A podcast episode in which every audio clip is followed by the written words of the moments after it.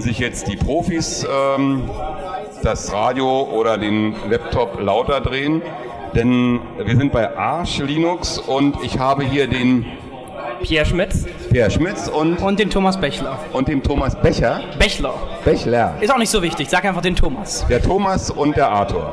Pierre. Pierre war das. Warum bin ich jetzt auf Arthur gekommen? Ähm, keine Ahnung. Ähm, also Thomas und Pierre, die kommen von Arch Linux und sie haben mir gerade gesagt im Vorgespräch, ähm, das ist kein System für Human Beings oder so, ja?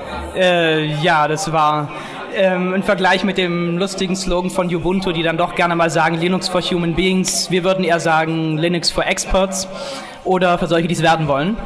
Ah ja. Also man kann mit euch wachsen. Man kann, wenn man eine hohe Lernkurve erwartet und wenn man liest und probiert und viel Zeit mitbringt. Lernkurve, ja, das ist ja so von diesen, äh, da gibt es so Berater, die so ein, Lernkurve ist für mich ein, eigentlich ein böses Wort, ne? Also, Okay. äh, negativ besetzt, würde ich sagen. Dann nehmen wir ein anderes. Deine Lernkurve ist nicht äh, entsprechend oder so, ja. Äh, nur weil man, weil, weil der äh, Dozent nicht in der Lage ist, ist es verständlich zu vermitteln oder so, ja. Kann es sein? Ja, schon Ist die Ausrede dann, deine Lernkurve ist nicht steil genug oder so? Nun gut, ähm, man bekommt bei uns schon viel Unterstützung. Also wir haben eine sehr große Community ähm, im IRC, in Foren, in einem sehr umfangreichen Wiki. Aber ähm, es kann dann schon mal passieren für jemand, der einfach ähm, denkt, er kriegt jetzt die Antworten auf dem Blech serviert, dass er, ja, dass der irgendwann wieder geht, uns verlässt und zu was geht, was eben alles für ihn erledigt. Ja. Arch Linux ist so designt, dass es dich nicht bevormundet, sondern stattdessen ähm, es ist das System, das du designst, du installierst es, du machst raus, was es ist und ähm, es wird nichts für dich tun. Es, du musst ziemlich viel selber machen. Aber dafür, um dein System selber aufzubauen, dafür bieten wir halt die richtige Grundlage. Okay, also ihr könnt euch euer ganz äh, persönliches Linux schaffen, wenn ihr denn Zeit und Lust habt und äh, die entsprechende Lernkurve vorhanden ist, dann geht das.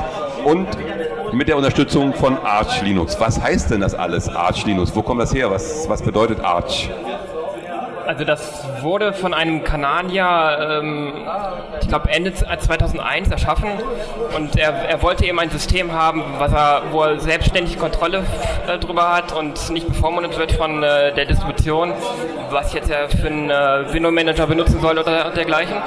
Und ähm, Herzstück von Arch Linux ist ähm, der Paketmanager Pacman.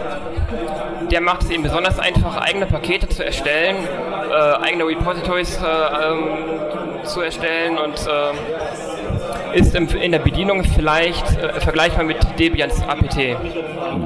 Ist aber eine komplette Eigenentwicklung und wie das, ge- das gesamte Konzept um Arch herum auch möglichst einfach aufgebaut. Also so eine, ein Paket kann man erstellen, ohne jemals eine Mainpage zu lesen. Man muss sich nur ein Beispiel ansehen. Da sieht man direkt, das ist ein einfaches Bash-Skript. Da wird dann Paketname und so weiter, die Build-Function und das war's. Und äh, somit kann jeder sich eigene Pakete erstellen, auch wenn er selbst noch nie irgendwie sich da groß eingelesen hat. Gut, also äh, das ist ja dann für Leute, die sich mit dem System richtig ähm, beschäftigen wollen. Kann man das auch hinterher so als normales System benutzen, wenn man sich da eins gebastelt hat? Äh, ja, natürlich. Ähm, ich denke, jeder, der jetzt ähm, an Arch Linux mitentwickelt und sehr viele User, die, mit denen ich täglich Kontakt habe über IRC und so, die benutzen das schon täglich. Ich meine, es ist ja, es ist ja alles da. Das Einzige, was uns unterscheidet von den meisten anderen Distributionen, ist, dass ähm, nicht irgendwie tausend Sachen vorkonfiguriert werden. Dann installierst ein Paket, sagst ein Apache zum Beispiel, installierst, du kriegst eine Standardkonfigurationsdatei und wenn du was willst, musst du die halt selber bearbeiten. Du kannst natürlich KDE installieren, einrichten, wie auf jeder anderen Distribution, ähm, mit unter anderem den Vorteil, dass du in der Regel neuere, neue Versionen hast und nicht irgendwelche, die schon ein Jahr alt sind. Aber wir haben unglaublich viele User, die das als, auch als ihr einziges Betriebssystem verwenden und ich zähle mich dazu. Also ich habe auch nichts anderes mehr. Ah ja, und das ist jetzt, ähm, wie soll man sagen, der Vorteil ist schlank. Schlank heißt ja äh, in vielen Fällen auch, es ist schneller. Äh, ist es denn so oder ihr sagt ja eigentlich nicht, oder? Ich sage nein. Ähm, viele, äh, viele hundert User widersprechen mir, wenn die dann kamen von irgendeiner anderen Distribution installierten Arch und sagten, oh, es bootet so schnell, es ist so schnell, es funktioniert super. Ich sage, es sollte prinzipiell nicht schneller sein. Wir haben zwar Optimierung auf Pentium Pro und höher und es sollte auf dem Papier ein bisschen Geschwindigkeit bringen. Dass das spürbar ist, bezweifle ich. Viele User sagen mir, es ist spürbar. Ähm, ja, muss man selber beurteilen. Ja, ich denke, das kommt auch daher, dass ähm, wir im Vergleich zu anderen Distributionen ähm, kein völlig vorkonfiguriertes System liefern, sondern wenn man Arch installiert, landet man erstmal auf der Bash ohne irgendwas anderes und ähm, man muss das System von Grund auf selbst aufbauen, also dann KDE installieren, die Dienste, die man die wirklich braucht, äh, Start und so weiter und das führt natürlich auch dazu, dass das System schneller ist. Also bei anderen Distributionen kriegt man das natürlich auch hin, aber man muss nach der Installation erstmal alles mögliche deinstallieren, deaktivieren und bei uns ist halt genau andersrum. Also dass man nur das installiert, was man wirklich braucht und auch nur die Dienste startet, die äh, nötig sind. Okay, also da muss man natürlich auch wissen, was man braucht. Also jemand, der noch gar nicht weiß, was er denn mal braucht oder was ihm, ne, ist ja so, äh, was der Bauer nicht kennt, das frisst er nicht. Ja. Ne? Und wenn ich nicht weiß, was ich installieren muss, dann installiere ich nicht. Also für den, wie ihr schon sagtet, für den Neuankömmling bei Linux, den Wechsler von anderen proprietären Systemen auf dieses freie System, ist es wahrscheinlich nichts. Da wird davon abgehalten, es sei denn, er ist ein Programmierer gewesen unter den Systemen, oder? Wir haben, ich habe von vielen Leuten gehört, die tatsächlich mit Arch auf Linux eingestiegen sind. Wir haben sehr hilfsbereite User, die in, in unserem sehr umfangreichen Wiki doch ähm, tatsächlich How-Tos für Neulinge gemacht haben, in denen dann drin steht, ähm, wenn, wenn du das und das machen willst, dann musst du die und die Dienste brauchst du, die und die Pakete brauchst du und dann kannst du das machen. Dann gibt es irgendwo sicherlich ein How-To, wie man sich einen KDE-Desktop einrichtet, wie man sich einen GNOME-Desktop einrichtet, sodass der eben funktioniert, wie man es erwartet, dass er funktionieren sollte. Also das Wiki ist da schon sehr hilfreich und wir haben eine sehr aktive Community, die daran, die das bearbeitet und auch wenn die Entwickler wenig Zeit dafür haben, tatsächlich Dokumentation zu schreiben, durch das Wiki kommen eben wirklich viele End-User, die dann das für uns erledigt haben. Und das macht mich dann auch sehr froh, dass ich das nicht tun muss. Ah ja. Ähm, ihr seid Entwickler, wie viele? Wir fragen immer, wie viele Entwickler hat das äh, Projekt? Wir haben mal gezählt, was hast du gesagt? Gestern nochmal nachgeschaut. Ich glaube, wir sind äh, 39 Kernentwickler, äh, die da aktiv an Arch mitentwickeln, also weltweit gesehen. Dann haben wir noch ähm, ungefähr 19 sogenannte Trusted User. Das sind ähm, Benutzer, die sich, also es ist eine geschlossene Benutzergruppe, die sich selbst neue Mitglieder wählen und dann in ein ähm, spezielles Community Repository ähm, Pakete hochladen können. Und davon haben wir, wie gesagt, 19 und ja, also wir sind keine 50 Leute insgesamt, die äh, das ganze System entwickeln. Daran sieht man auch schon, dass es wahrscheinlich eine, im Vergleich zu anderen Distributionen kleine Zahl, dass unser System einfach ist für Leute, die sich auskennen. Also wir können jetzt, ohne dass wir Tag und Nacht dran arbeiten, dennoch, ähm, ich glaube, es sind über 8000 Pakete können wir bereitstellen. Ja, so besser. Ähm, weil es eben so einfach ist, die Pakete auch zu erstellen. Also wir, wir können da, damit durch, dass wir auch erwarten, dass unsere Benutzer ein bisschen einen gewissen Stand an äh, Wissen haben, müssen wir auch nicht äh, uns große Mühe geben, wenn wir jetzt irgendwie Updates machen, die auf jeden Fall nicht äh, gerade weich sind. Zum Beispiel hatten wir jetzt vor kurzem ein Update von KDE 3 auf 4. Das ist ja nicht so ganz smooth und äh, da kann man aber schon erwarten, dass die Benutzer dann äh, selbst lesen, wie kriege ich jetzt meine alte Konfiguration in das neue System rein und so weiter. Deswegen können wir da ein bisschen schneller arbeiten, indem wir nur die Pakete packen und uns keine Konfigurationstool überschreiben äh, müssen, wie, äh, wie wir jetzt das Upgrade ganz sauber hinkriegen, ohne dass der Benutzer irgendwas machen muss. Ich muss dazu sagen, von den 39 Entwicklern, die äh, auf dem Papier stehen, richtig aktiv waren letzten Monat davon zwischen 5 und 10. Ja. Es sind ein paar etwas inaktivere, aber ähm, die machen dann schon sehr viel. Und zusätzlich zu den äh, ähm, Entwicklern und den Trusted Usern gibt es noch das Arch Linux User Repository, das AUR. Und dort ist es so, dort, werden, dort laden irgendwelche User die sogenannten Package Builds hoch. Also wir haben ein paar tausend Pakete, aber es ist nie alles dabei. Und die laden Package-Builds hoch, die kann man sich runterladen, mit einem Kommando daraus ein Paket erstellen, der lädt die Sourcen runter, kompiliert das, das heißt, irgendeiner macht die Arbeit, lädt es dort hoch. Und ganz viele andere User können sich das Paket eben selber bauen. Und ähm, also so hat man ziemlich einfachen Zugriff auf ziemlich viele Sachen, die nicht in unseren Repositories drin sind, aber sagen wir mal als Source-Pakete vorhanden sind. Ähm, ja, so kommt man eben noch an mehr Pakete ran, eher spezialisiertere Sachen, die nur ein, zwei Leute benutzen. Irgendein User lädt es hoch, ein anderer benutzt es. Und so ist da ein reger Austausch aus der Community dabei. Aha, also das ist dann doch äh, gerade was die Anwendungen betrifft sehr umfangreich und äh, obwohl es gar nicht von euch so umfangreich gepflegt wird. Das, das System erhält sich sozusagen selbst durch die Anwendung. Ein großer in, Teil davon. Oder wird größer ein, durch die Anwendung? Ein Teil davon ja. Mhm. Wobei ich sagen muss, das was, was ich gerade gesagt habe, das AUR, da gibt es keine Binärpakete dazu. Also die müssen, weil wir können natürlich nicht jedem 0815-User erlauben, laden mal Pakete auf unsere Server hoch, das nächste Paket enthält ein Bash-Skript mit r-rf slash drin und ja. dann sind wir am Ende. Ähm, so natürlich nicht, aber es gibt äh, den regen Austausch, dass wir ähm, über das hinaus, was wir machen, eine sehr große Bandbreite an Paketen irgendwie über binäre Repositories, über Source Repositories zur Verfügung stehen. Ja, und das ist überhaupt eine Stärke von Arch Linux, dass die, ähm, die Trennung zwischen Entwicklern und Community, also den Benutzern, die ist äh, sehr fließend, also jeder kann mitarbeiten. Es ist äh, sehr einfach, diese Package-Build-Dateien zu erstellen, hochzuladen und äh, anderen zur Verfügung zu stellen. Und ja, das Arch lebt im Prinzip von der großen Community, die sich da gegenseitig hilft und somit das Gesamte trägt und äh, allen somit eine ganz große Anzahl von Paketen zur Verfügung stellen kann.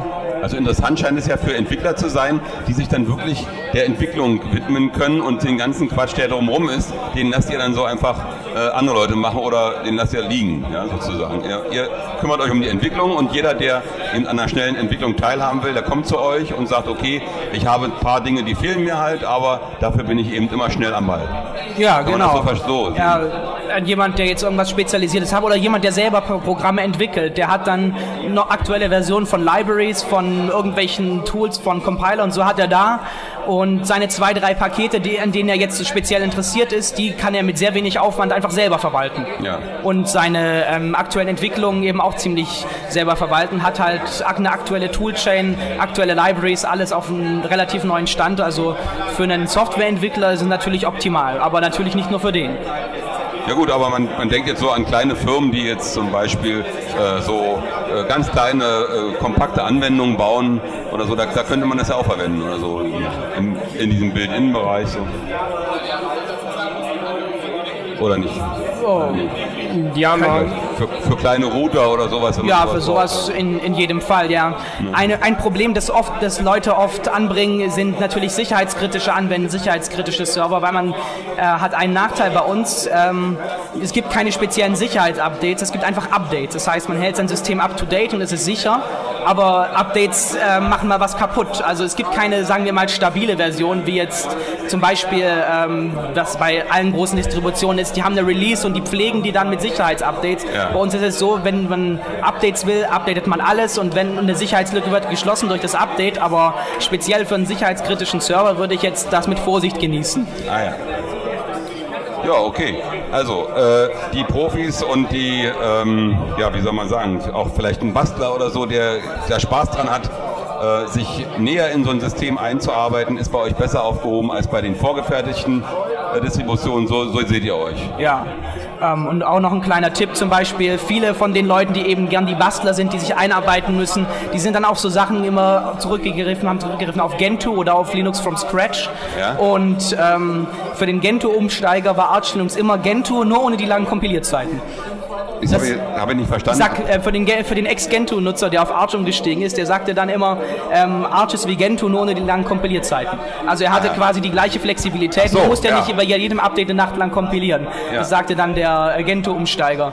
Und ich selber bin von Linux from Scratch gekommen ähm, habe dadurch einerseits ziemlich viel über ein System gelernt und habe sehr lieben gelernt, dass ich die volle Kontrolle habe und konnte niemals wieder zu SUSE oder sowas zurück, weil es mich zu sehr bevormundet hat. Aber andererseits war mir Linux from Scratch irgendwann out of date und zu stressig und da war Arch gerade genau in der richtigen Mitte. Ich habe Binärpakete, die sich schön updaten, habe ein schönes Paketmanagement, aber ich habe trotzdem selber die Kontrolle. Okay, ja, das ist doch ein gutes Statement, warum man zu Arch Linux gehen sollte, wenn man zu dieser äh, Gruppe gehört, die da reinpasst. Das ich ja, mal schon. In der ne? Tat. Ja, vielen Dank, dass ihr da wart. Vielen Dank ähm, auch. Und ich wünsche euch hier gegenüber am Stand noch viele äh, aktive Zuhörer und Danke. Interessenten, die euch dann die CDs aus der Kiste, ihr habt ja so einen 100 CD-Stapel, die brennt ja immer aktuell, weil ja ist ja fließendes Release, also, was, also heute um 9 kriegt man noch ein, eine ältere Version und morgen um 10 ist schon wieder... Das ist ein Snapshot von letzten Freitag. So. Also da ist, also es gibt wahrscheinlich schon ein paar Updates gegenüber dieser CD seit letzten Freitag. Gibt's schon? Ich weiß es nicht sicher, ich muss gleich mal nachschauen. Aha, das ist also wirklich sehr fließend. Okay, also hier wird stündlich am System gearbeitet, so aktuell kann man wohl kaum woanders sein. Ne? Glaube ich auch, ja. Ja, kaum. Gibt auch welche, die noch schneller sind. Bestimmt. Die haben das Release schon auf dem Tisch, bevor es fertig ist. Genau. Okay. Also noch, wir, jetzt endlich eine Frage. Äh, die Kaffeetasse. Plant Arch Linux auch ein Engagement in Bezug auf Net NetOps? Net NetOps. NetTops. Diese kleinen, diese kleinen äh, Mini-Geräte? Also, also ich weiß von äh, Leuten, die ähm, Arch auf dem EPC oder auf dem Acer Pendant installiert haben und das müsste eigentlich mehr oder weniger out of the box laufen. Es kann sein, dass man hier und da noch einen Treiber installieren muss, der noch nicht im Stable Kernel drin ist, aber im Prinzip ist das kein Problem. Ja, im Prinzip ist ja immer alles kein Problem. Also auch diese Nettops werden äh, möglicherweise... Sind auch nur Computer, diese Nettops. Sind nur Computer. Aber ja. es gibt ja dann immer so ein paar Sachen, die dann nicht gehen. Ne? Dann geht dann dieser Port nicht oder jener Port nicht, WLAN geht nicht oder wie auch immer. Ne? Wir haben zumindest einen Entwickler, der ähm, für den IPC einen angepassten Kernel, angepasste Treiber veröffentlicht, sodass der hat seine Repository, wo alle Pakete, die er anpassen musste, eben speziell für den IPC angepasst ist, drin hat. Ähm, das kann man bei uns im Forum finden zum Beispiel und ich denke, wenn ein anderer von diesen Mini-Notebooks mal irgendwann populärer wird, dann wird sich schon jemand finden, der das verwaltet. Es ist immer irgendjemand da, der für irgendeine speziell populäre Hardware sowas macht. Ich glaube, wir haben auch Leute, die spezielle Anpassungen für die, ähm, für die Apples, für die MacBook Minis und so macht. Also irgendjemand findet sich immer, wobei wir in Linux dann das doch mehr oder weniger generisch halten wollen und dann die ähm, diese Anpassungen vielleicht was sind, was einzelne Entwickler machen. Wie gesagt, für den i haben wir einen, das ähm, findet man bei uns im Forum, der hat einen speziellen Kernel, spezielle, speziellen WLAN-Treiber, weil der normale bei i nicht geht. Ja. Und dazu haben wir was. Ja, äh, da kommt jetzt nichts mehr weiter rein. Das war also die Frage.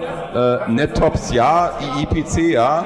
Und wenn sie populär, also populärer als so ein kleiner Nettop kann man auch eigentlich gar nicht sein. Man muss nur einen kriegen, das ist ja das Problem. Ja. Was das noch interessant ist eben für die Benutzer von, sagen wir ThinkPad, ich glaube X-Serie ist es ohne CD-Laufwerk und so. Wir haben jetzt leider nicht hier, aber äh, bei unserem letzten Snapshot hatten wir neben der CD auch noch einen USB-Stick, den kann man auf einen USB-Stick kopieren, von USB booten und so vereinfacht es die USB-Installation.